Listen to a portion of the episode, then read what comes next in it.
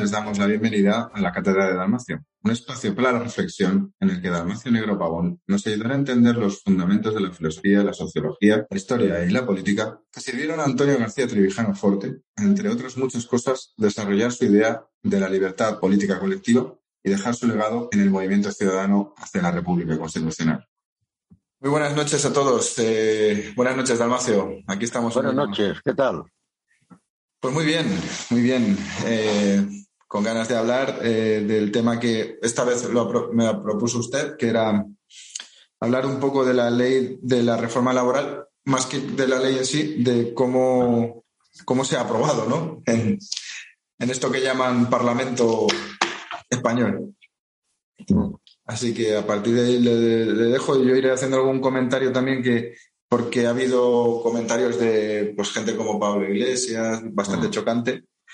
Eh, y, bueno, y cómo están las leyes y cómo está todo esto, porque, porque creo que es un buen reflejo del sistema a nivel formal que tenemos eh, instaurado en España. Y, bueno, como está en degeneración, pues cada vez se le ve más eh, cada vez se ve más al, al mago de Oz detrás de, la cortina.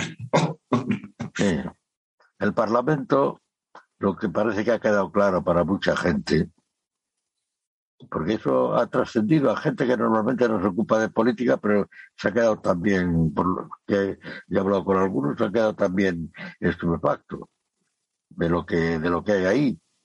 Hay gente que está hecho un lío porque no sabe si es un lío que han armado los medios o que hay, porque la gente está desorientada, aquí nadie sabe nada de nada.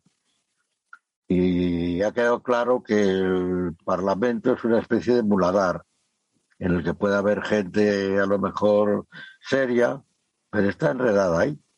Es lo propio del Estado que tenemos, del, de la instauración, de la restauración, perdón, de la monarquía, que casi en el primer momento eso no ha sido más el Parlamento que un sistema en el que se concita el, eh, se congrega el consenso político para manejar como le da la gana a la nación y destruirla además con la agravante de destruirla con lo del estado de las autonomías etcétera es una es una situación increíble en cualquier en cualquier país es que no hace falta hablar en abstracto basta comparar con cualquier país europeo y yo creo que hasta hispanoamericano. Hispanoamérica dice que en Venezuela ocurrió también lo mismo.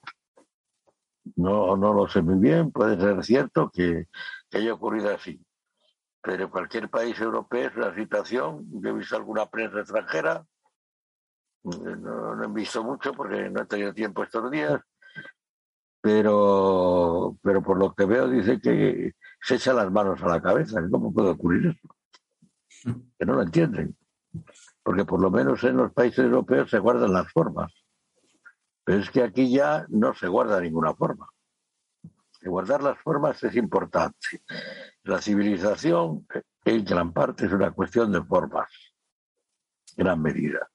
Hombre, depende de formas, según sean, formas que faciliten la convivencia, libertad, etcétera, son las normales. Pero aquí ya no, ya se han perdido todas las formas ya queda claro de que ahí nada más es el eh, eh, tú eres peor que yo y eso mejor que tú y a ver quién puede más nada más es la fuerza contra la política y la representación y todo eso trata de eliminar la fuerza bueno no de eliminarla sino de reducirla la fuerza el poder reducirla al mínimo indispensable para mantener el orden establecido pero aquí ya ni eso ya ni perdón ni preocupa el orden, ni preocupa nada.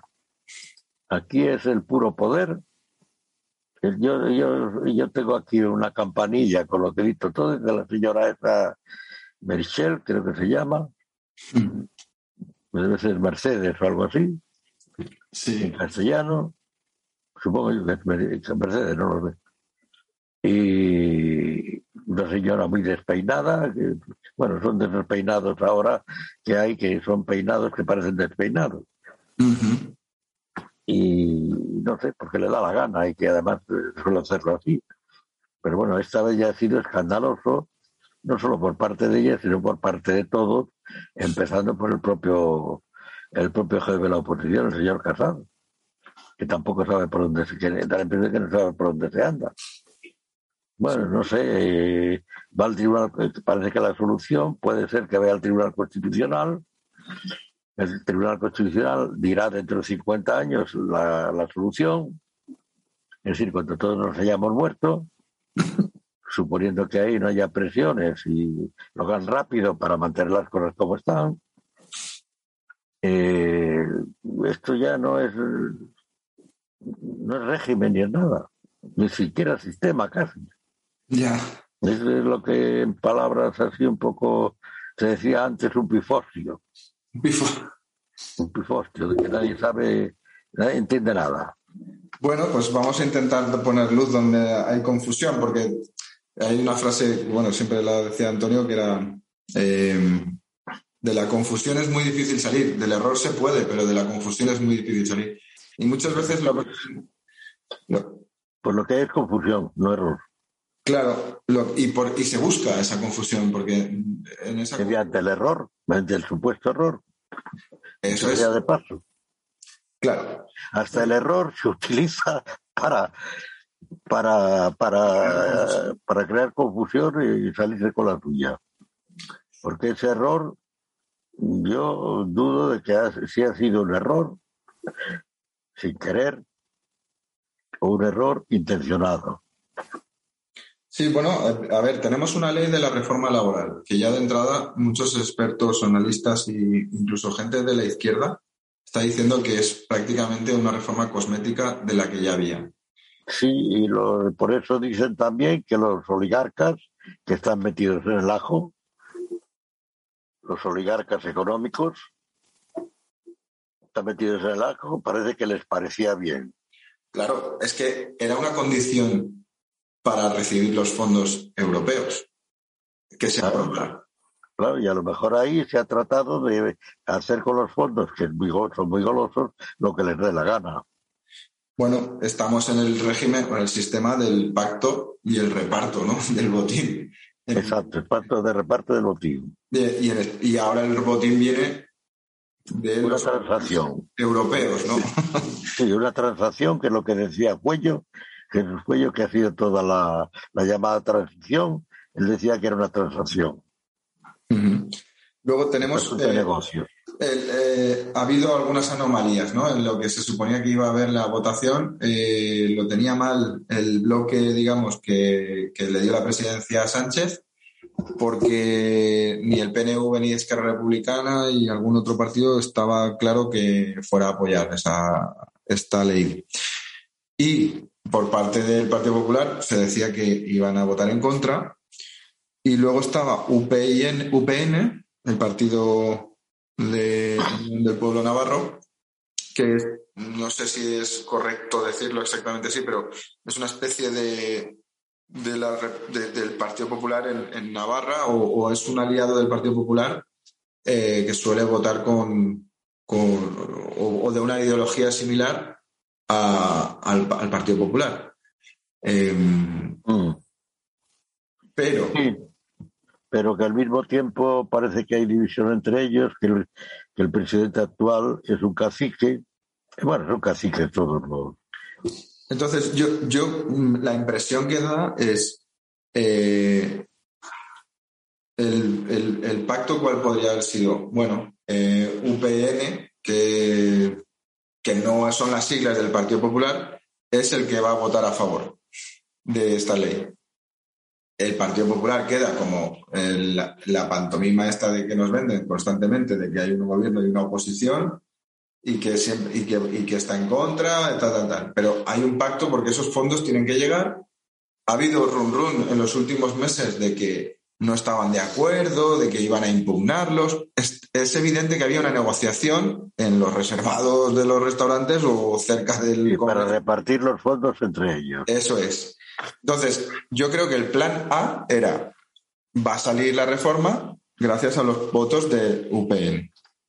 ¿Qué ocurre? Que parece ser que Adanero, que es uno de los diputados de este, de este grupo, y el compañero no sé, parece que se les ve como que no van a hacer esa, no van a votar lo que se suponía que su partido les exigía, que es una de las frases que me encanta como lo plantean en el régimen, ¿no? De la disciplina de voto. Mm. no iban a cumplir con la disciplina de voto, que es el eufemismo que utilizan para no decir que están haciendo una cosa ilegal, que es el mandato imperativo, ¿no?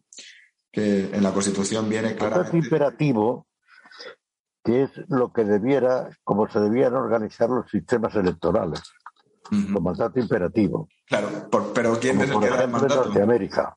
¿Quién es, pero la clave es quién es el que da el mandato. ¿Perdón? ¿Quién es el que el que recibe el mandato y quién es el que lo da? Bueno, no, no, el que recibe el mandato, eso viene de Inglaterra, que luego en Inglaterra debe estar ya bastante corrompido. En Estados Unidos todavía existe, porque la división de poderes es de abajo arriba, no de arriba abajo. es de arriba abajo, el que los divide, los divide como le conviene. Pero si es de abajo arriba ya no se sabe, que es un poco lo que decía Antonio, vamos, un poco no, lo que decía Antonio. Sí, eh... y, y, y por eso, pero, pero es que en Norteamérica todavía los representantes, los elegidos, eh, no pueden saltarse las normas, la, lo que ellos hayan prometido a sus electores en su circunscripción, les hayan prometido, no pueden saltárselo. Y cada 15 días, me parece que es, tienen que ir, ahora que hay aviones, medios de transporte rápido, tienen que ir a su distrito electoral. En Inglaterra se hacía, hacía antes también. Sí, sí, se hace. Y creo que semanalmente, un día a la semana o dos.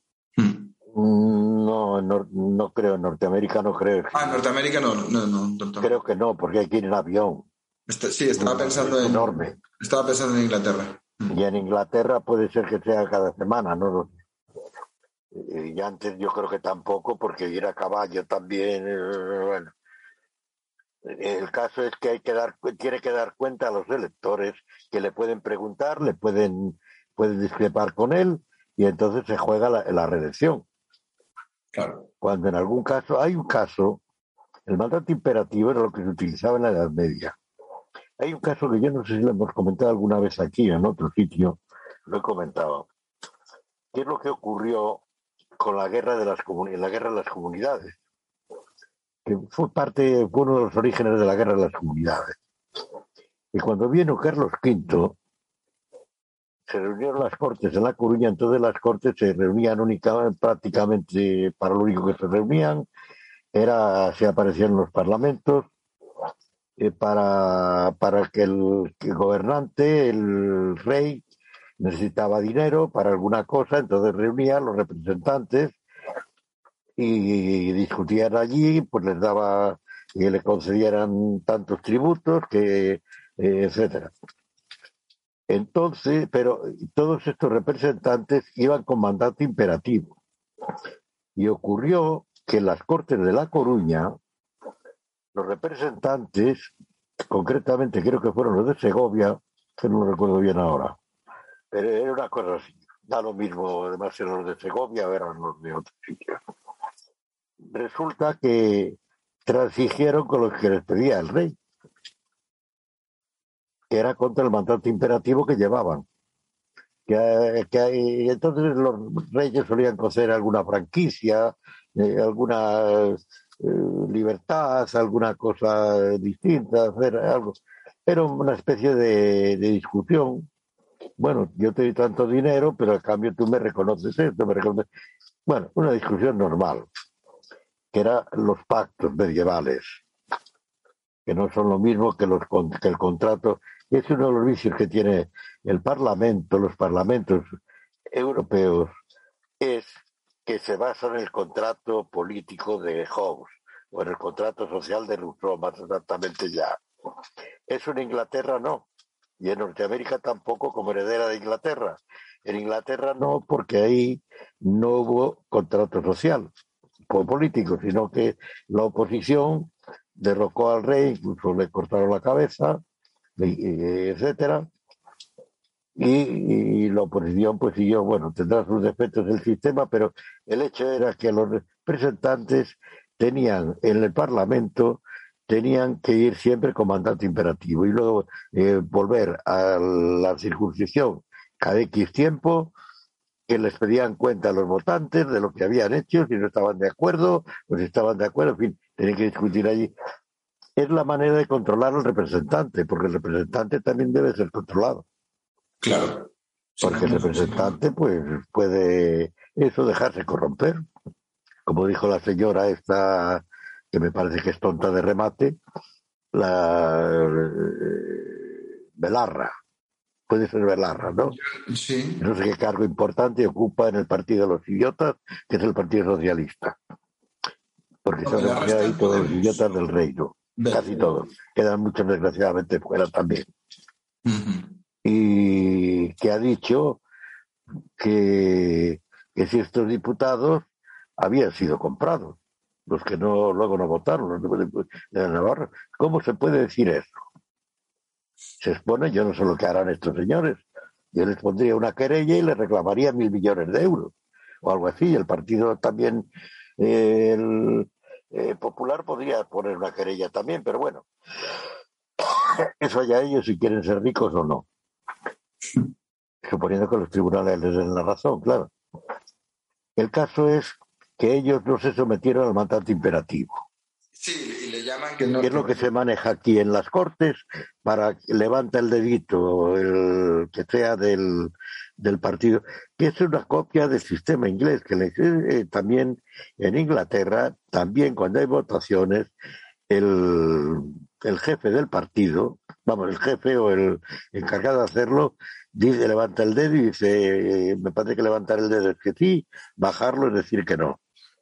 Que no se vota cuando hay una ley, etcétera, porque ahí se concibe que las leyes, que la oposición, la función de ellos no es atacar para derribar al gobierno, sino que es criticar las leyes que hace el gobierno, que el gobierno una vez elegido hay que obedecerle pero la oposición tiene la función de criticar su labor legislativa, su gobierno, hacer críticas.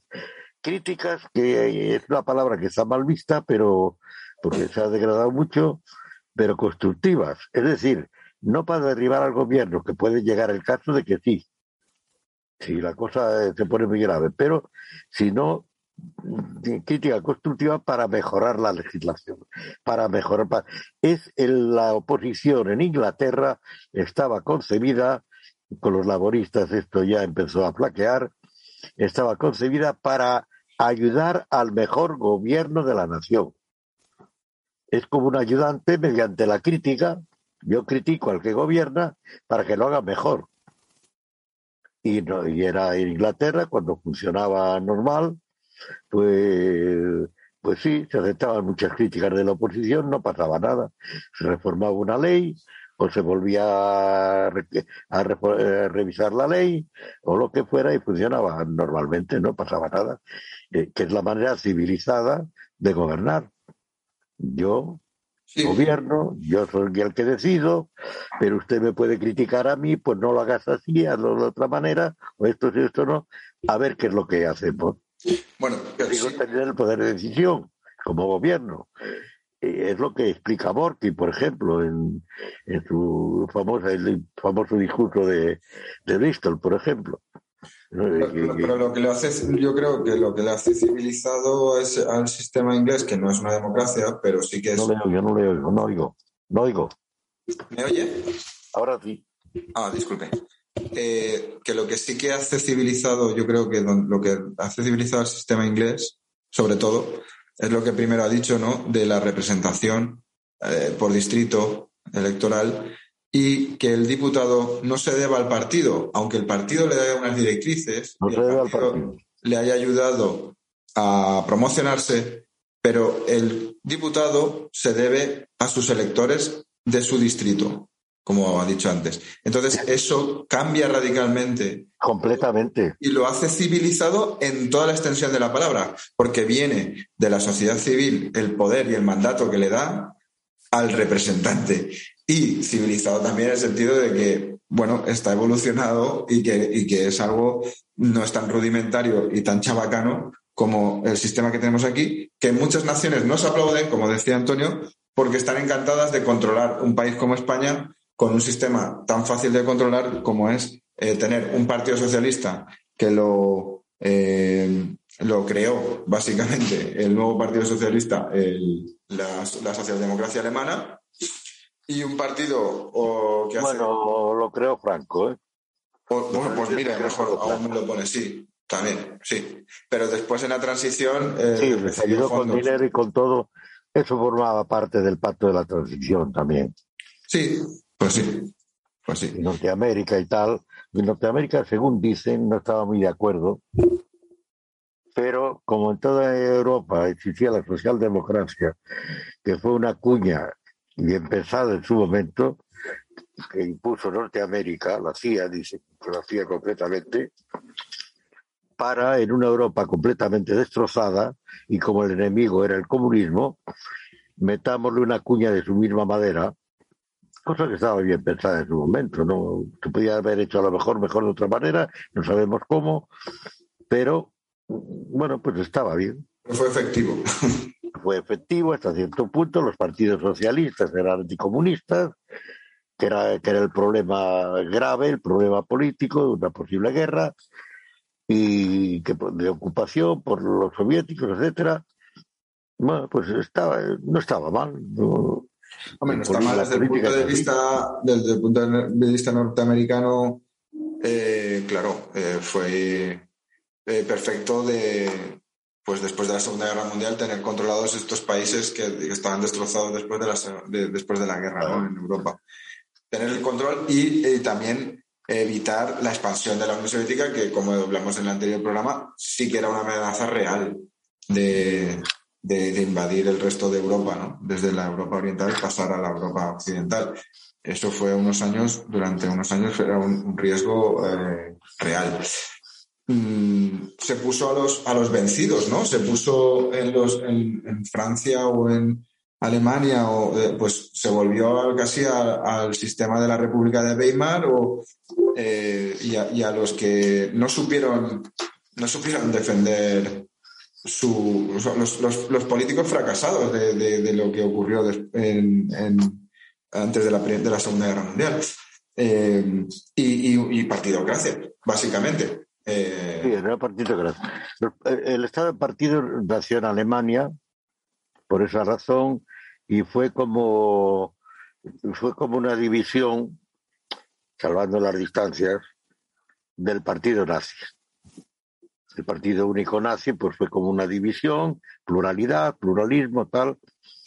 Fue como una división, eso sí, eran de socialdemócratas, porque además el partido nazi también se había nutrido de la socialdemocracia, cosa que se olvida gran parte del apoyo que tuvo no fue precisamente de los católicos ni de los protestantes ni del partido Centrum. El partido Centrum se equivocó, se equivocó quizá por pactos o intereses, probablemente se equivocó. No parece que se, que se equivocó no apoyando a los socialdemócratas y dando facilidades y dando facilidades así para que subiera Hitler. En fin, tampoco nadie, Hitler, tampoco pensaba nadie. En aquel momento Hitler era un, personaje que les parecía de segunda fila.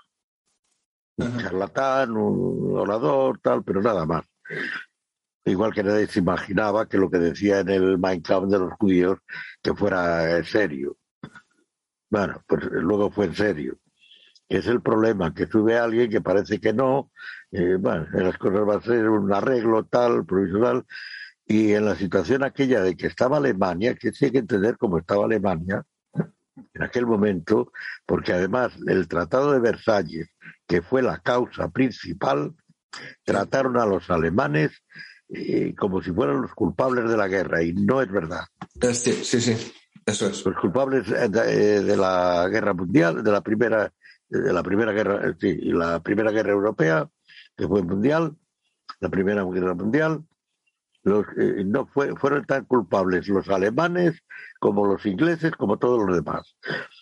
Es verdad, si se quiere que los culpables pues fueron los austríacos, porque eh, hubo un eh, por la porque Austria era un imperio, el imperio austrohúngaro que estaba también situado en los Balcanes, etcétera, etcétera, entonces digo, empecé por el conflicto de los Balcanes y que allí parece ser que Rusia, los zares querían también, como eran eslavos, querían tener, bueno, una querella entre ellos que derivó, luego en lo que derivó Alemania era neutral, porque además Bismarck había dejado muy claro que había que evitar cualquier conflicto con Rusia, la Rusia de los zares, que, no, que, ya estaba realizada la unidad de Alemania, faltaba Austria, pero Austria era un imperio, no había que tocarlo, y que no y que Alemania no debía meter ninguna guerra. Los ingleses tampoco parece que quisieran la guerra. Hay quien dice, sí, es que los ingleses son malévolos y tal. No. Fueron los franceses que querían vengarse de la primera, de la guerra de, de 1870-71, que hizo, tuvo que hacer Bismarck para poder unificar a Alemania, que no lo consentía Francia. Francia no lo consentía también por razones explicables. La unificación de Alemania creaba otra potencia al lado suyo. Desde el punto de vista político se entiende. Si tuviera razón o no, bueno.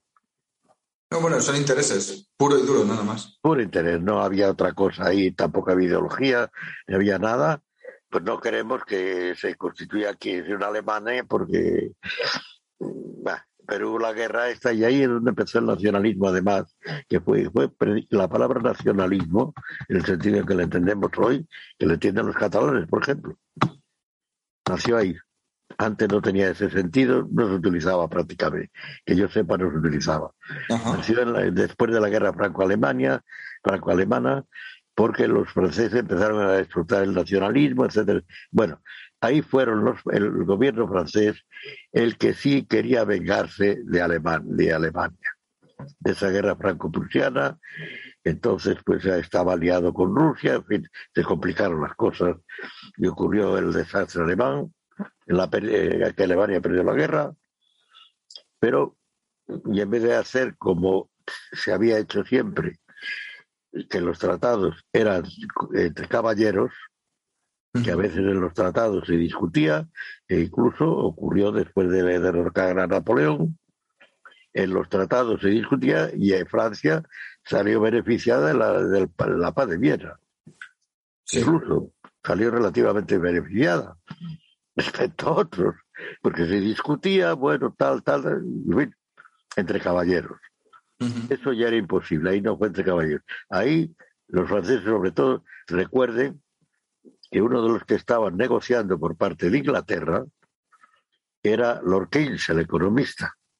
Lord Keynes, el economista que luego ha sido el economista más importante con su porque eh, proponiendo esto de la emisión de dinero para, eh, para fortalecer la economía, etcétera, y avergonzado se retiró lo, lo, escribe él en un libro que no recuerdo cómo se llama, me parece que es Consecuencias de la, de la Guerra o algo así. Y lo dice él, que avergonzado y que había más que él que estaban avergonzados de cómo se estaban tratando a los alemanes. Y se retiró. Bueno, eso fue la causa principal, no de la guerra, de la Segunda Guerra Mundial, sino de la subida de Hitler al poder. Porque además vino que se quería destruir la industria alemana, hubo el plan Morgenthau que no se llevó en realidad ese efecto, pero destruir toda la industria alemana, destruir, reducir a Alemania un país agrícola, como mucho, pero tampoco muy rico. Bueno, los alemanes eran los culpables. De ahí viene luego lo de la exaltar Hitler la raza aria, etcétera, etcétera. Entonces, eh, son consecuencias, las ideas tienen consecuencias. Unas eh, eh, las queridas y otras no queridas. Sí, se, se, se, hay, una crisis brutal, supongo que, bueno, supongo, y está, fue así. En Alemania económicamente está muy mal. También No, bueno, es que había gente que, perdone la expresión, pero se limpiaba con, con billetes, no técnicamente limpiarse con billetes. Sí, sí, he visto las imágenes de ir con carretillas, ¿no? De, billetes para ir a comprar. Con carretillas para poder pagar, una cosa disparatada. Y eso era, claro, y la economía ya había 6 millones llegó un momento que había 6 millones de familias, familias. Sí. No, no personas. Familias, no me acuerdo cuánto era la población, pero serían 60 millones, 50, 60 millones. Pues casi la mitad de la población. 6 millones de familias, en números redondos, que cada familia entonces no era familia sin un hijo o con un hijo, sino que eran dos, tres, cuatro hijos, multipliquen, o más. Sí, sí, sí, se, va a 30 millones. Multipliquen. El, la situación, y eso vino Hitler además, pero hacer obras públicas. Bueno, es que yo creo que eh, es que es lo que siempre decimos, el totalitarismo no es porque llegue un líder más o menos carismático, más o menos eh, importante o con capacidad, que sí que también es importante, pero que lo más importante es el caldo de cultivo que está en la sociedad en ese momento. Y es la sociedad. El totalitarismo tiene otra, otra, otra. El totalitarismo solo puede existir modernamente. Hay el libro ese de Popper que dice que Platón es el gran totalitario, es un disparate. Popper, en primer lugar, está hablando de la justicia ideal ideal, ¿no? Metafísica, filosófica. Está hablando de que dice sí, cosas que parecen totalidad, pero no tiene nada que ver. Y luego el mismo Popper reconoció más adelante, claro, es que era un libro de combate contra el nacionalsocialismo y tal, pero eh, el totalitarismo requiere la técnica. Sin la técnica es imposible. La técnica desarrollada como está hoy. Claro, ahí es donde quería llegar. Claro, claro, si, si, tenemos un, un, país en aquel momento destrozado por, por, un, por, un, por una Primera Guerra Mundial, unos acuerdos eh, que lo dejaron en muy mal lugar, con una depresión en todos los sentidos, eh, física, económica y, mental de la población, eh, es un caldo de cultivo para el oportunismo, de, de que alguien te ofrezca una solución.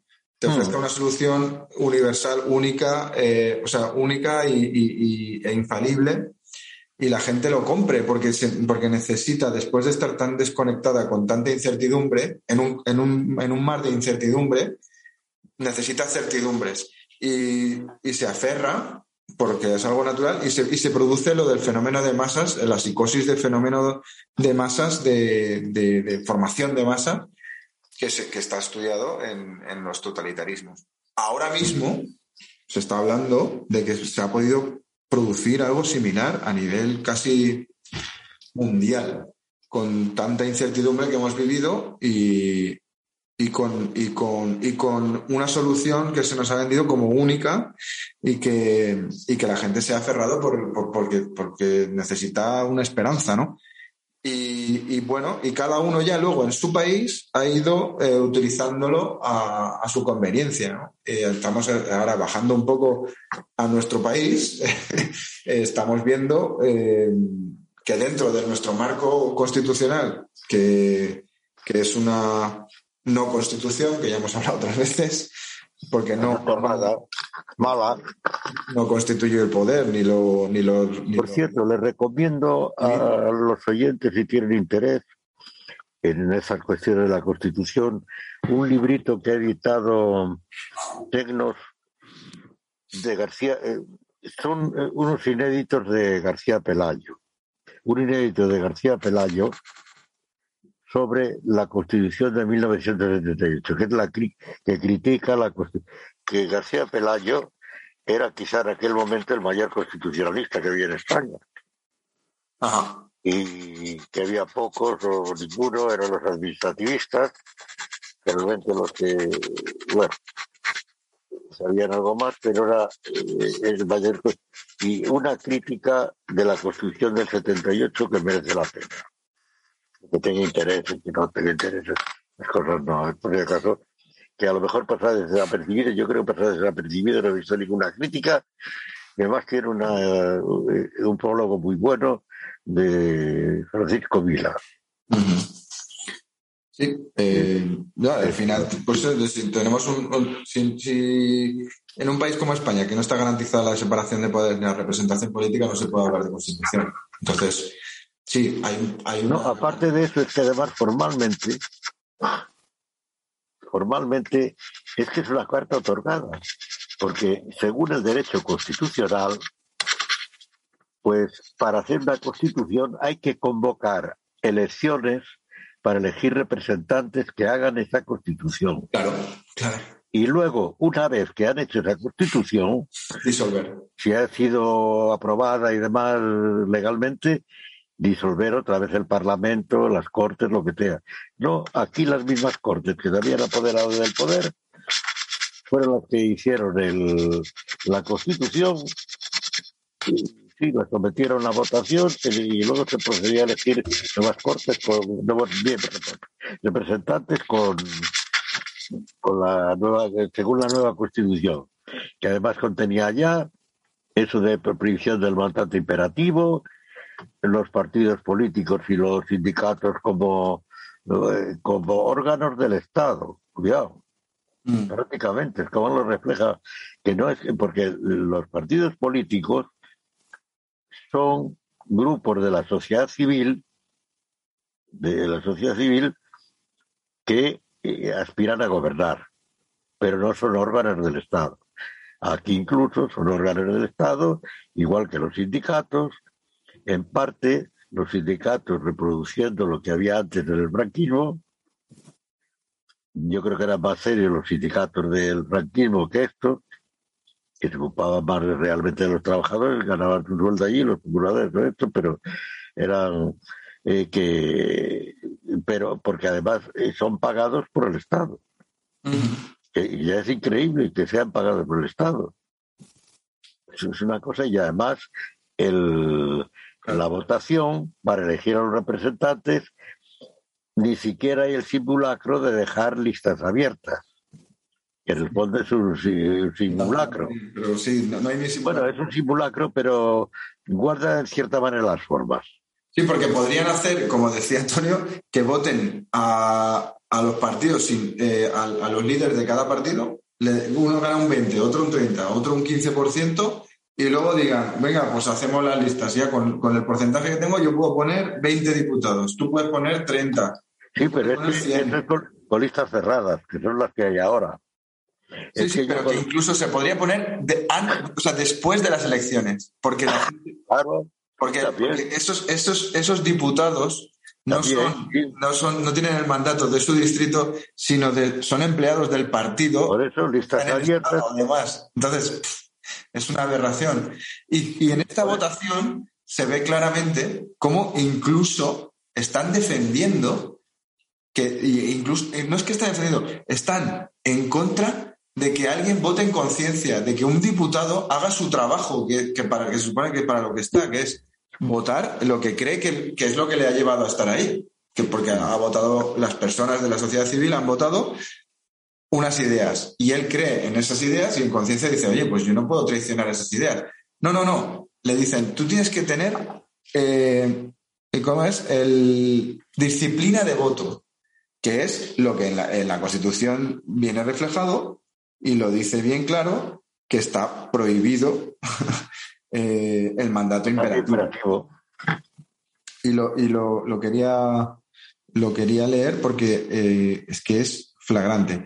También quería poner el, el, vídeo de, de, lo que ha dicho en la SER eh, Pablo Iglesias, porque es que refleja muy bien lo que es la partidocracia. El oportunismo de la partidocracia, de sus líderes y de, bueno, el, eh, este sistema que no, no, tiene ni separación de poder ni representación y que, se, y que se ha visto en esta pantomima que se ha hecho con la votación, ¿no?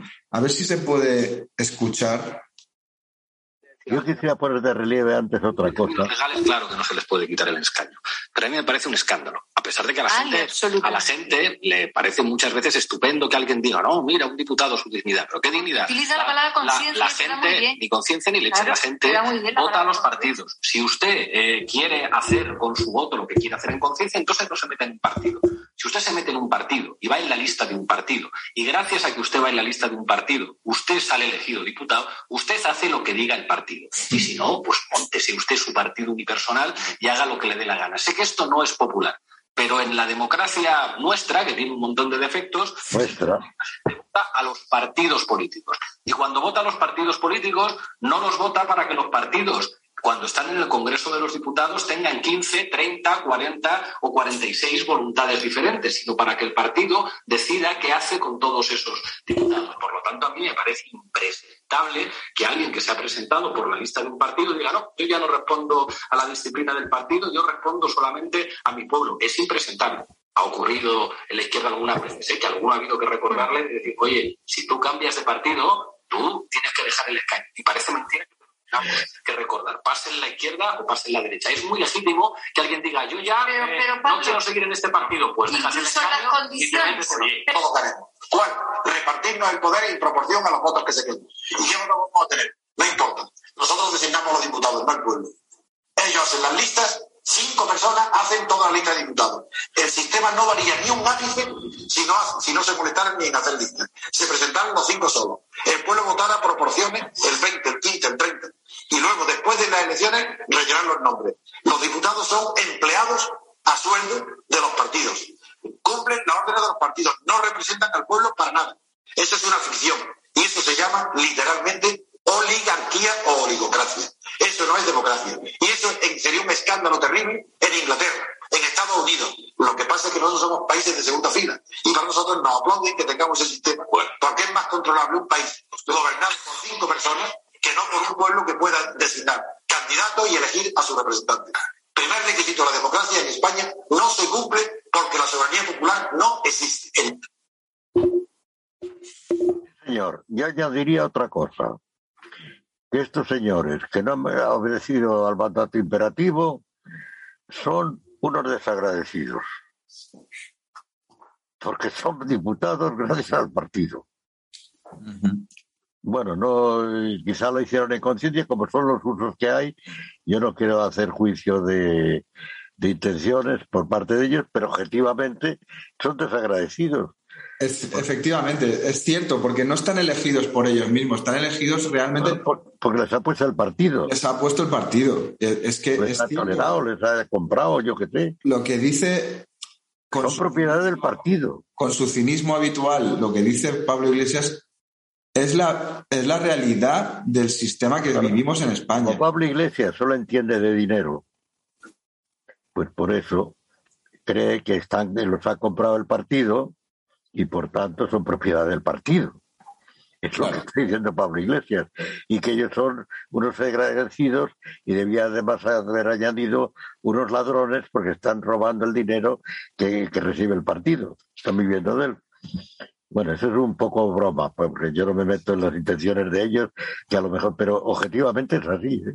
Objetivamente han sido desagradecidos porque están puestos gracias al partido. Eso es y son traidores y todo lo que se quiera decir. Pero, eh, por otra parte, están cumpliendo la ley. Están cumpliendo la ley al mismo tiempo. No, cumpliendo la ley, cumpliendo la ley. Están fuera de la ley. Eh, están cumpliendo la ley, pero al mismo tiempo fuera de la ley. Porque la ley permite que los partidos sean los propietarios de ellos. Sí, pero, pero no del escaño. Ya, ya, ya, hay una, ya hay una sentencia del Tribunal Constitucional de hace, unos, de hace bastantes años en el que ah, lo, lo, falla así. Y es, y es así. El, escaño es del diputado. Pero es el cinismo, es la pantomima que vivimos en España. El como si hubiera democracia cuando realmente lo que hay es una oligarquía de partidos. No es democracia, por lo menos es que no la hay formal ni material. Quiere que haya material, también no hay de ningún tipo. De ningún tipo. Hablar en España, cuando dicen aquí ahora, con motivo de esto, en todos los periódicos, yo veo eh, la crisis de la democracia y tal. Yo estoy, me da ganas de escribir y decir, ¿de qué democracia hablan ustedes? Claro, o la, o, la, degeneración de la democracia. Tampoco, si es que no la hay. Dice, hay que regenerar la democracia. Y, Lo que no hay no se puede degenerar. No se puede degenerar ni se puede regenerar algo que nunca ha existido. Entonces, eh, en España jamás ha existido además democracia. Jamás. Ni en la Segunda República, ni en la Primera, ni bajo la monarquía, ni nunca. Y con Franco había el intento de democracia orgánica, que es otra cosa, pero que tampoco se llevó a cabo realmente. Pero que de la democracia orgánica habría mucho que hablar porque lo que existe en Norteamérica es una democracia orgánica. Tiene también sus fallos, pero bueno. Pero, eh, eh, pero es que tampoco en Europa, salvo en Suiza, en ningún país existe la democracia. Eso es falso. Porque eh, ni en Inglaterra, en Inglaterra es un gobierno visto, oligárquico, democrático. Es un parlamentarismo, ¿no? Es un, pero no es. Sí, pero es un parlamentarismo distinto del nuestro. Está copiado es que de Inglaterra. es que el nuestro no es ni, parlament, no es ni parlamentarismo. El parlamentarismo que se hace. En es que el otro día también le escuché decir, no, es que el parlamento está para parlamentar y tiene que. claro. Si ahí la gente viene con los deberes hechos. Si ahí, si, ahí, si ahí no se habla más que de cara a la galería. Si está todo hablado. La galería. Está todo hablado y a lo mejor hasta los partidos que parece que se oponen, que eso es más grave, porque en otros países, todavía en Francia o en Inglaterra, en Inglaterra por supuesto, o en, Suecia o, en Alemania, los partidos que de la oposición no se han conchabado previamente, en general, en general que se sepa, discuten dentro de las reglas de que todo el consenso hay que mantenerlo pero no sé, para que incluso se conchaban de antemano para, para ver lo que, lo que va a decir cada uno. Claro, claro. Es que si, si, tienes unos organismos dentro del Estado que tienen todo el poder de los tienen los dos poderes en la, en la misma en, su mano porque se ve no uno ve el Parlamento español y ve el Banco Azul que le está diciendo al mundo que es el poder ejecutivo que pone a estos diputados, que les dice lo que tienen que votar, que hace las leyes y que además controla a los jueces porque pone el, tribunal. El... Hay más que el poder ejecutivo y los jueces Entonces, han quedado con la ley que se hizo al principio, no estaba mal, porque los jueces elegían a los jueces.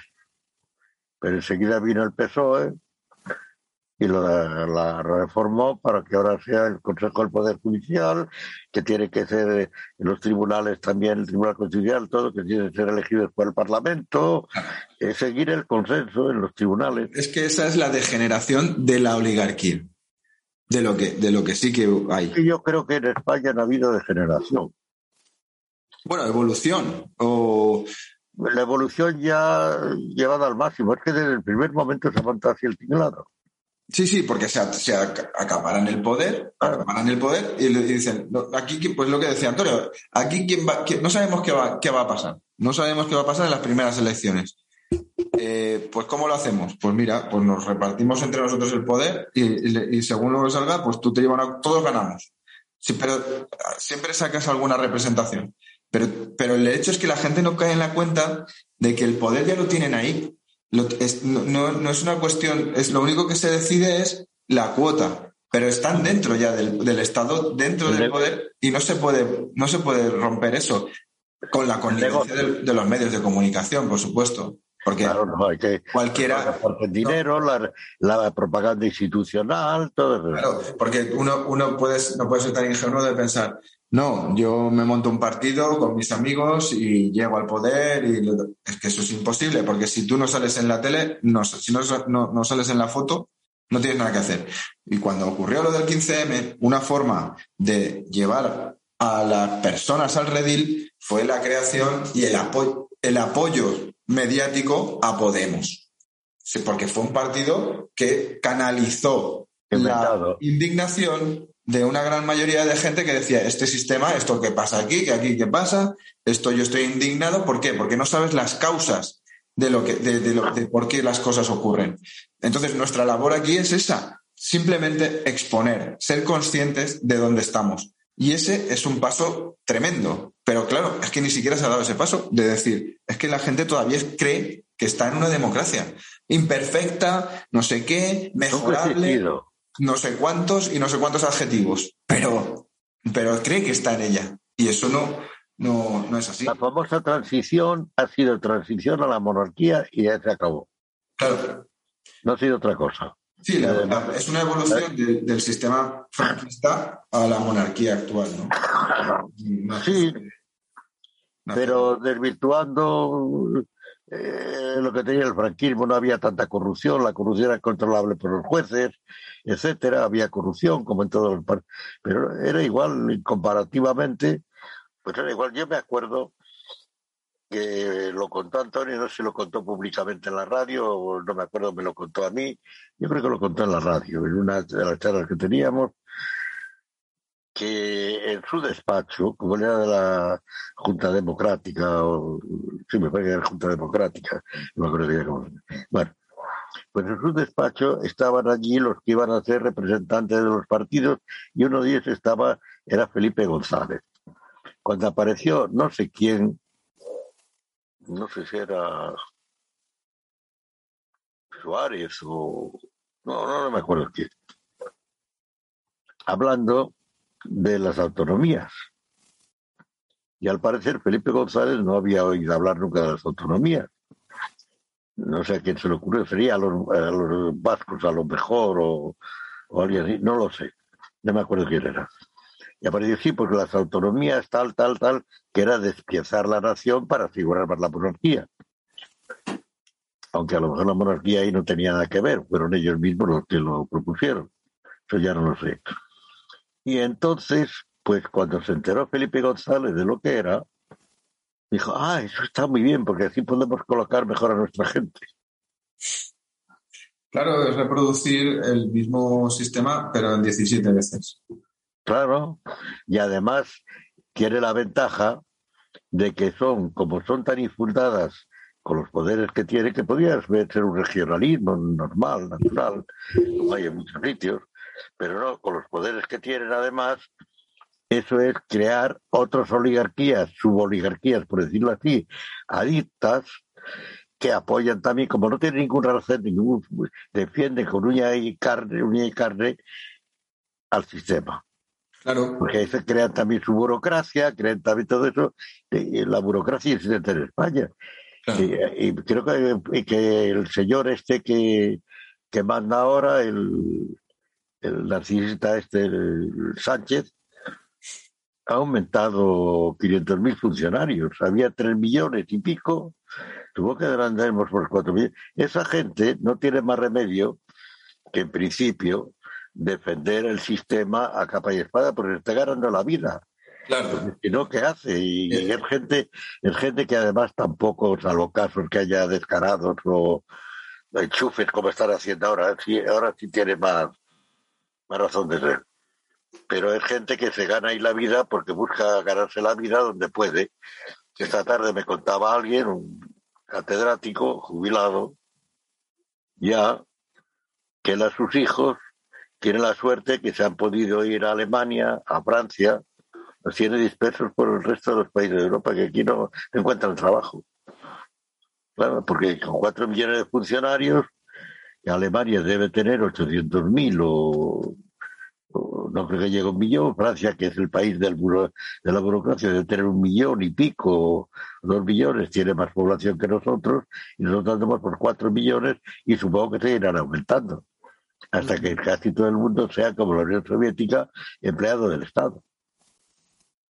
Eh, ya de hecho, según las estadísticas, ya hay más gente que depende del Estado económicamente del Estado, de las autonomías y de todo esto, ¿no? Eh, que, que, de las empresas o de su propio trabajo. ¿A dónde va este país? Pues sí, pues sí. Así está. Porque claro, la economía necesita economía, es una economía productiva y la burocracia no produce nada. Los jubilados cada vez son más, además. Por eso, por eso, por eso, eh, volviendo al inicio del programa, de esta ley de la reforma laboral, que era condición sine qua non para recibir los fondos europeos, por eso era tan importante que saliera adelante. Y por eso cobra más sentido que esto haya sido el supuesto error de este diputado de Valladolid que dice que telemáticamente se equivocó y que luego va al Parlamento a decir que se ha equivocado, que quiere rectificar, que eso forma parte de la ceremonia de la confusión que hemos hablado. Sí, un eh, paripé al, al ver que, que, no salía porque los diputados navarros, eso es. que sea, y entonces un paripé para y luego decir que se ha equivocado y tal. Pero tenía que salir sí o sí esta reforma porque en un país que vive tan, de, de tanto, tanta gente del Estado y los primeros, los políticos, que también tenemos muchos más que países de nuestro entorno con más población. Por supuesto, claro, ahí... Pues hay que mantener, hay que mantenerlo y, la única forma es con pues el maná que llega de, de, la, de los fondos europeos. Entonces, tiene todo el sentido pensar que esto ha sido otro pacto más y otro reparto más del botín que le llega, a este caso, le llega al Estado. Mm. En todos aspectos, no sé, yo no, no sé, a lo mejor no me equivoco, pero nos equivocamos. Pero tiene toda la impresión de, y hoy lo hablaba, no, con este señor que le decía, este catedrático con el que lo hablaba esta tarde, eh, que decía esto de que sus hijos afortunadamente han conseguido estudiar tal, y que estaban, me dijo uno en Alemania, otro está eh, en, Inglaterra, en eh, Alemania, en Inglaterra el otro y los otros también por ahí. Porque aquí no, no hay trabajo como además a todo el mundo, va a la universidad. Claro, ayer se colocan, no hay, en cambio, formación profesional que te lo han cargado. Yo creo que eso además está degenerando la educación porque en las escuelas y en los y, en los institutos o colegios eso ya se explica pues ideología de género cosas por el estilo, pero no se explica los saberes que hay que saber. No sé dónde va este país. Pero, y esta es la última vuelta, una de las últimas vueltas de tuercas, por eso los, taxistas, yo que ahora como no puedo andar, antes que iba en coche no me enteraba, me enteraba menos de las cosas. Pero como ahora tengo que utilizar bastante el taxi y los taxistas son los que informan los mejores servicios de información de lo que opina la gente, pues tres, eh, entre ayer y hoy, yo voy a que salir también, tres, eh, el último no, el que me trajo a casa ahora por la noche no, porque era ecuatoriano, no está un poco al margen de todo esto. Pero los tres me, saca, me gusta hablar con ellos yo procuro hablar, a lo mejor se empieza hablando del tiempo, pero para derivar. Y los tres me sacaron inmediatamente el asunto este que ha pasado en el Congreso estos días. Que esto ya es el colmo, que no sé qué, que no sé cuánto, todo que... Y ellos hablan porque cantan también la opinión pública, no solo la, la suya a los que van en su coche y, que oyen por ahí, y luego hablan entre ellos cuando están parados y todo eso. Y, parece que esto ha suscitado ya una irritación que puede ser que la gente empiece a abrir los ojos, porque la gente normal decimos, sí, son ovejas, es que la gente corriente no se ocupa de política. Bueno, sí, pero ve la televisión, pero no se ocupa. Sí, pero llega un momento que la gente corriente también se hace responsable de lo que le corresponde. Y Bueno, por lo menos responsable no lo sé. Responsable es si de pronto se irritan y se van al palacio de, de la Moncloa fuera Pedro Sánchez, como está haciendo los transportistas de Canadá. Ahí quería llegar. Por ejemplo. Bueno, pero aquí, pero eso. eso es conciencia, eso es conciencia Primero, conciencia de ser sociedad civil, conciencia de nación. De que abren los ojos. Cuando, tiene, cuando, cuando Canadá es mucho menos nación que nosotros, sí. pero tienen más conciencia de ello y de, que y de que su país es de ellos. Sí, se han arrogado en realidad la representación de la nación. Y ahí se está cociendo algo que a lo mejor queda en nada, que a lo mejor se convierte en, una especie de revulsivo y que incluso anteayer vi una entrevista eh, que, era con un, no me acuerdo, es que no me acuerdo cuál es el programa, es un programa que debe de encontrarse por internet, que a mí me lo mandaron. Yo no ando buscando por ahí, pero me lo mandaron.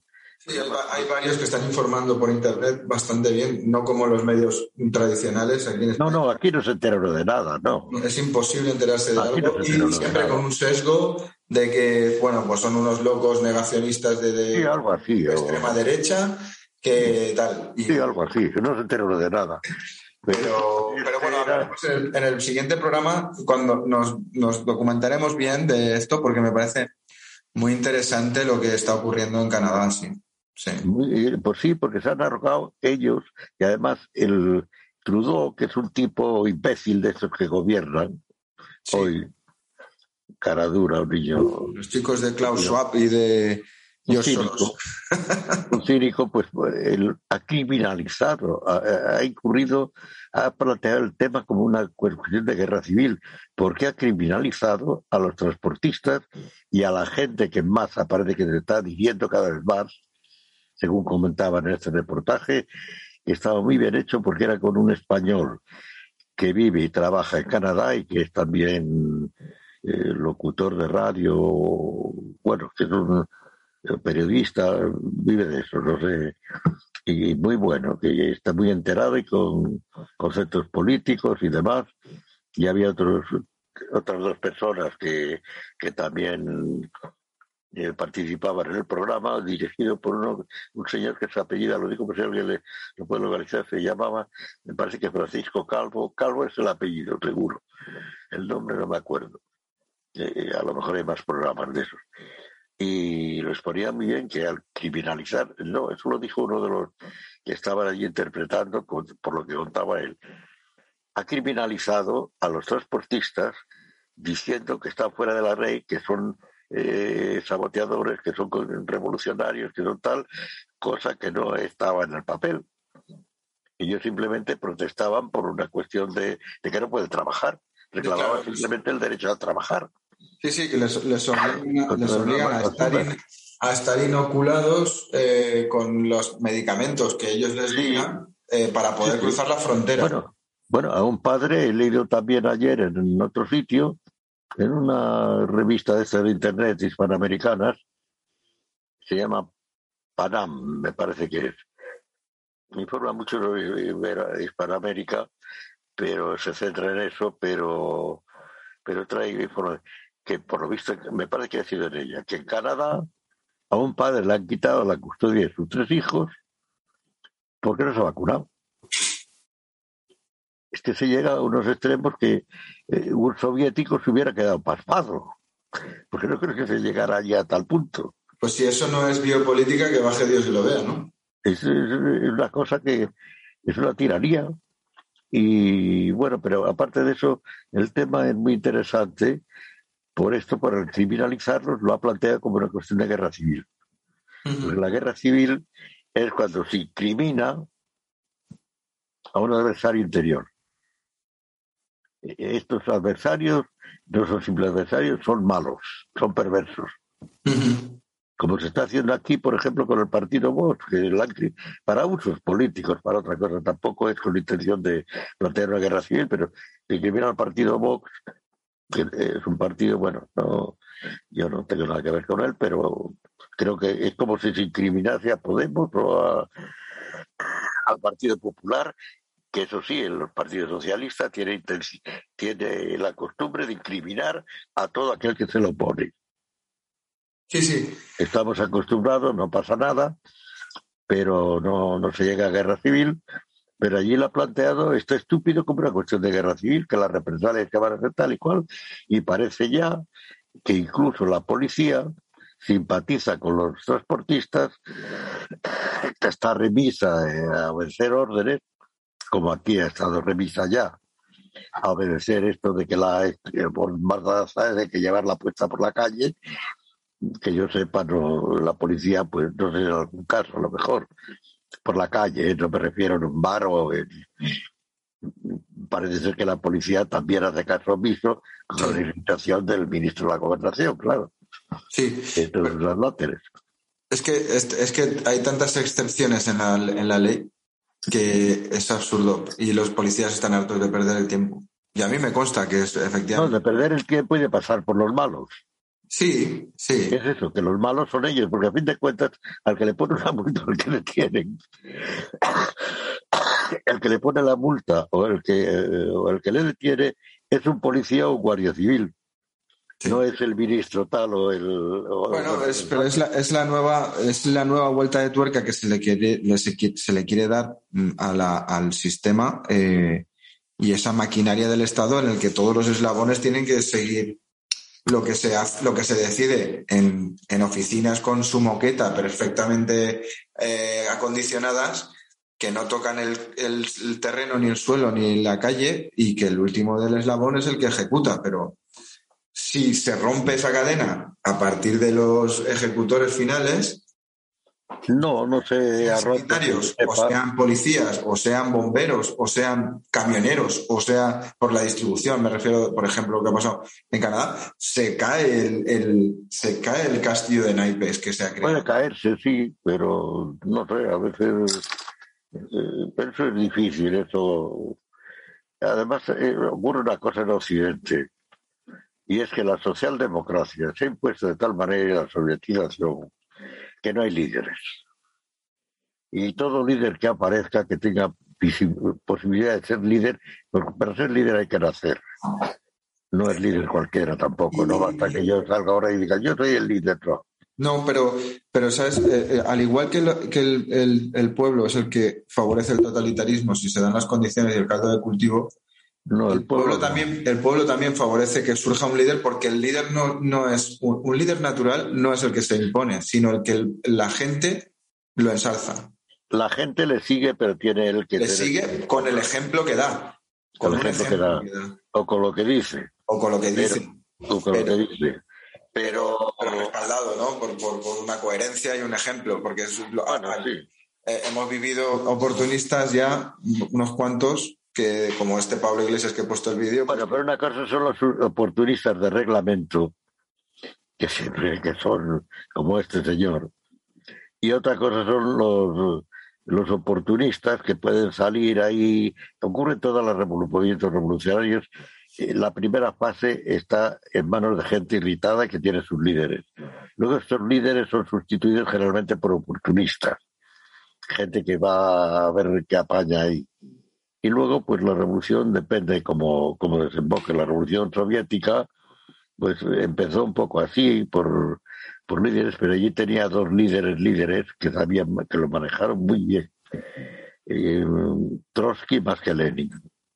Eh, se lleva la gloria a Lenin, pero en realidad el que consiguió el golpe de Estado, que sería la Unión Soviética, fue Trotsky. Pero, en fin, el caso es que lo que quería decir es que hoy cualquiera que aparezca como líder está desacreditado porque están tan desacreditados todos los políticos que ya nadie se fía de nadie. Es un sistema que ha conseguido en España, en toda Europa en general, pero en España intensivamente, que ya nadie se fía de nadie. Aparece un líder líder y que además es serio, es tal, y, nadie le va a hacer mucho caso porque piensa que eso que está pagado por el sistema o que lo que quiere es hacerse rico o que yo qué sé se desconfía y puede, que no y puede que no sea casualidad que esto se esté fomentando tanto una sociedad infantilizada como unos líderes mediocres porque lo que se plantea eh, detrás es una tecnocracia y que se salte ya los políticos porque no porque se porque se vean como que ha sido inútiles, inservibles, un sistema que no que no funciona y que la gente pues diga, no, pues ponemos a un tecnócrata que sabe lo que dice tal, pero claro que pues eso es salir de la sartén para caer en las brasas. Y bueno, hay pruebas que, que, lo, que lo estamos viendo en nuestro entorno, en Italia, por ejemplo, que han colocado a Mario Draghi o, o aquí se está hablando de. Yo he leído ya en algunos foros que se está hablando de. de Guindos. ¿De El, el exministro de Guindos, que está muy bien considerado en la Unión Europea y en estos, eh, en estos foros. Eh, como un tecnócrata de consenso, como se ha hecho en Italia. Sí, pero yo lo veo también difícil porque tropieza con don Pedro Sánchez, que lo único que quiere es ser el jefe. Sí, sí, eso sí. Y salía con quien quiera y ahí va a ser más difícil, no lo sé. Italia ha dado un buen ejemplo los políticos, pues pidiéndole a un señor que tiene 80 años que quería retirarse, que no es una maravilla tampoco, pero por lo visto pues es una persona eh, que tiene cierto prestigio, de esencia, etcétera, pues siga usted, le han pedido que siga usted, no me acuerdo cómo se llama. Sé, Masarela, me parece que es Masarela. Pero bueno, se puede alguna cosa así, pero aquí es que no tenemos ni eso. Sí, sí, está claro, está claro. Bueno, pues eh, yo creo que vamos a dejar para el próximo programa hablar de, esto de Canadá, que me parece que es, es un... a, ver, a ver cómo sigue también. Es un movimiento interesante. Estamos hablando mucho de actualidad últimamente, pero bueno, lo podremos enfocar mirando antecedentes y cosas así. No sé. Pero puede fracasar, es un movimiento que puede fracasar, no sé, porque por ahora también comentaban en el programa este que yo he visto, no Simplemente digo lo que dicen ellos, que tampoco hay líderes. Pero es que fracasar, fracasar es cuando tienes un objetivo mm, determinado que no consigues, pero yo creo que ellos tampoco tienen. A mí me da la sensación que esto surge espontáneamente porque quieren trabajar. Quieren trabajar y, no quieren eh, depender de un, de un pasaporte eh, que es una especie de bula papal eh, para poder vivir y trabajar. Sí, y, inoculándose algo pues que, está visto que, produce, no, o sea, que, que una persona puede contagiar o, contagiarse estando inoculado o no estando inoculado. Y que eso hay que estar cada seis meses actualizando la bula papal, esa. Eh, Ese es el tema. Biológica, eh, pues es un cambio de paradigma muy heavy, muy fuerte, que muchos no están dispuestos a aceptar. Porque si uno ya no tiene, si uno no tiene poder sobre su cuerpo, entonces ya no tiene nada. Si uno no tiene soberanía sobre su cuerpo eh, y decidir, oye, pues tú me ofreces, aquí tengo diferentes soluciones. Hay unos tratamientos, hay una forma de, cuidarse, de protegerse, y que cada uno como adulto ya sabe lo que hay y lo que no, y lo que decide. Y lo creo que lo hablamos en otro programa. Pues yo cojo también los eslóganes estos de Mm, de la eutanasia y del aborto. Mi cuerpo, mi decisión, ¿no? Y cosas así. Pues, pues para la vida también. La vida y para la muerte. Entonces, la gente que, ante ese paradigma no, quiere pasar por el aro, pues se ha, se, ha, levantado. Si al final se consigue crear esa conciencia en más gente, habrán tenido éxito. No, no es más. No es más. No, no, creo que quieran el poder ni, ni nada por el estilo. Ese es el tema que Trudeau, con la criminalización y además con las amenazas de que van a ser encarcelados, que van a ser tal cual, ha convertido una discusión sobre la libertad de trabajo, la ha convertido o puede convertirla, veremos cómo va la cosa, en una reivindicación de la libertad política. Ajá. Ese es el tema porque hasta ahora es una reivindicación de la libertad de trabajar. Sí, sí. Nada más. Es bastante, pero nada más.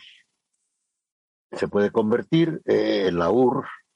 Eh, al final, pues eh, se convirtió en una reclamación de la libertad política cuando, cuando ya la gente estaba harta por aburrimiento, por otros motivos. No era la libertad de trabajar ni nada de eso, sino era la libertad de no aburrirse, de, la libertad política para poder decir lo que queremos, expresarnos, viajar y todo eso. Bueno, pues. Es que, de hecho, eh, bueno, estoy adelantándome pero eh, para el próximo programa, pero.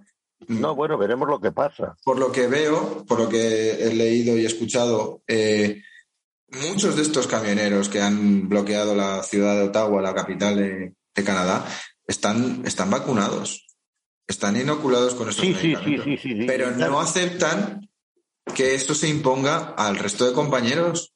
El que no quiera, que, pues que no quiera, y el que quiera, que pues es respetable que cada uno decida. es la cuestión es que... Eso se va extendiendo, pero el origen es la reivindicación de la libertad de ganarse la vida, la libertad de trabajar.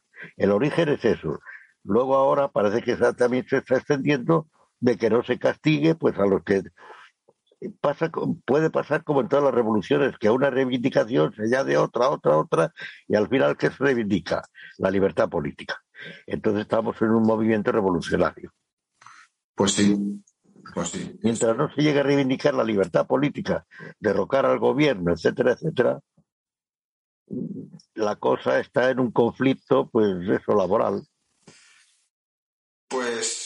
Pues, sí, eh, vamos a estar encima de esto porque creo que es un, tema que, que nos atañe en nuestro programa y es un fenómeno muy interesante. decían también, además, que dónde era, pues no sé si era en Finlandia o Finlandia o Alemania o Dinamarca, que no me acuerdo bien, eh, que ya eh, se invocaba ya el ejemplo de los trabajadores holandeses, de los camioneros canadienses. Canadienses, perdón. Y que puede saltar a Europa, ¿no? El, tema. Podía, se comentó si podría eh, repercutir en Europa y dijeron, bueno, veremos lo que pasa, pero yo creo que era en Finlandia. Bueno, y está lo que sí que es un hecho es que está saltando a Estados Unidos, lógicamente, por, por la frontera. En Estados Unidos ya también, ya está Trump, se ha hecho eco de eso, que tienen toda la razón los camioneros. Claro. Ha dicho que tienen toda la razón, que yo sepa, hasta ahora es toda la repercusión que ha tenido. No lo sé, ya veremos lo que pasa de aquí hasta, hasta el próximo programa. Muy bien. Tanto, prisa que de pronto mañana a lo mejor se acabó todo el conflicto. Sí, sí, sí. Lo dimite, por ejemplo, pero si dimite, que es lo que se, teme, que su propio partido le pida la dimisión para salvar el partido, salvarse ellos, le pida la dimisión, entonces será un triunfo político. Ahora, si sigue el partido, el mismo partido, no lo sé. Veremos lo que pasa. El tema es que se transforme en conflicto político o no. Y que hasta ahora no es un conflicto político por parte de los camioneros. Sí, sí, es una cuestión. Que lo ha planteado como conflicto político, de orden, de criminales, de, todo eso, es el estúpido del señor Trujillo, que es un payaso como, como tenemos muchos, como tenemos de cierta manera un payaso también nosotros en el gobierno, en el gobierno y en otros partidos, hay más payasos, pero no, vamos a ver qué pasa. Muy bien, pues nada. Eh, en España, desde luego, no va a tener ninguna repercusión. No, pues nada, yo, yo estoy mirando ya algún, algún, camión de segunda mano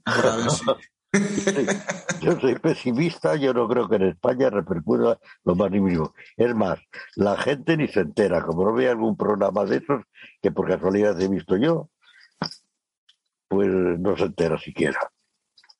Para empezar. Sí, aquí tenemos la cultura de la cancelación, la, censura y, aún se quejaban de la, del régimen de Franco, pero estamos, estamos como en No, no, el régimen de Franco había libertades personales y sociales. Con tal de no reivindicar la libertad política, había bastante libertad. A ver, las primeras fases, claro, una guerra civil hay que ganarla, si no, no. Sí, sí, sí. Sigue la guerra civil. Pero, pero ahora lo que hay aquí es ya un Estado totalitario, que dice que el totalitario de Franco. El franquismo no fue totalitario, nunca se lo explicó muy bien. Lynch, distinguentes de autoritarismo y, y totalitarismo. Ya, aquí la, la... Es una dictadura autoritaria. Aquí hay una censura tremenda, tremenda. Una censura que lo peor es que se autocensura la mayor parte. Sí, sí, sí, sí. Por el dinero, no sé si habrán visto cómo ha repartido ya el señor Sánchez dinero de ese que viene de Europa, me parece, ha repartido, ha aumentado la cuota que le da a los sindicatos, que no representan a casi nadie, pero controlan los medios de comunicación. Los sindicatos parece ser que la militancia que nada más de los liberados y cuatro gatos más que se benefician o que tienen que militar para poder trabajar. Es lo de siempre, que en España se le llaman las cosas que no, que no, que son vacías, ¿no? Les llama sindicato a lo que no es un sindicato, se le llama partido a lo que no es un partido, se le llama patronal a lo que no es la patronal, se le llama representante de los autónomos a lo que no lo es, se le llama democracia a lo que no es, de separación de poderes, ¿no? votaciones, elecciones cuando no eliges nada, porque estamos viendo que no se elige nada. El ciudadano no elige nada. Nada, nada, nada. Votar es nada más acatar al sistema. Claro, entonces Nada más. Que cada uno se vaya a la cama esta noche y piense que es lo, que, lo, lo único que le queda por hacer. Sí. Así que aquí lo dejamos. Muy bien. Muy bien, eh, don Dalmacio, como siempre, muchas gracias por su tiempo. Y la semana que viene les dejo emplazados y hablaremos seguramente de esto de los camioneros y algún otro tema que pueda surgir. Bueno, los camioneros sí sigue. Eso es. Buenas señal, sí, sí. Buenas noches a todos. Buenas noches. Dios.